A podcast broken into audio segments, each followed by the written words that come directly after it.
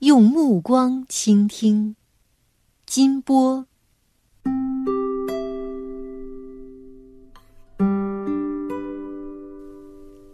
妈妈说过一句最平常的话：“听别人说话，你要望着对方。”这句话一直伴随着我长大，让我学会了如何与别人交往。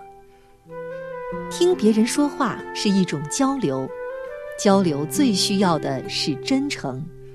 当我和别人交谈的时候，我用耳朵，也用目光倾听。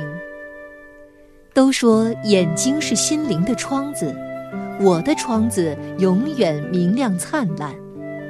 真诚的目光胜似千言万语，目光传送的是温暖的春天。妈妈一句话教会我生活，他真诚的目光，至今仍照耀着我。